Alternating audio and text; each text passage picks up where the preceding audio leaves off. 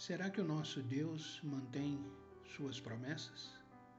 Outros podem fazer uma promessa e esquecer, mas se Deus promete, Ele cumpre.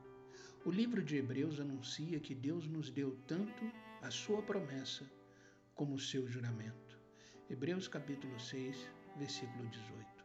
A Escritura ainda diz: quem fez a promessa é fiel. Hebreus capítulo 10, versículo 23. Será que isso importa?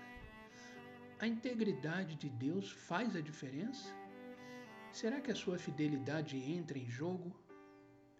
Quando sua filha está na UTI, faz. Quando você está em emergência, faz.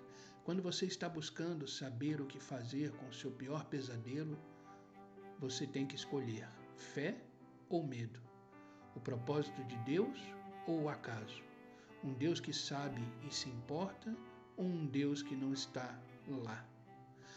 Todos nós escolhemos. Decida confiar nas promessas de Deus.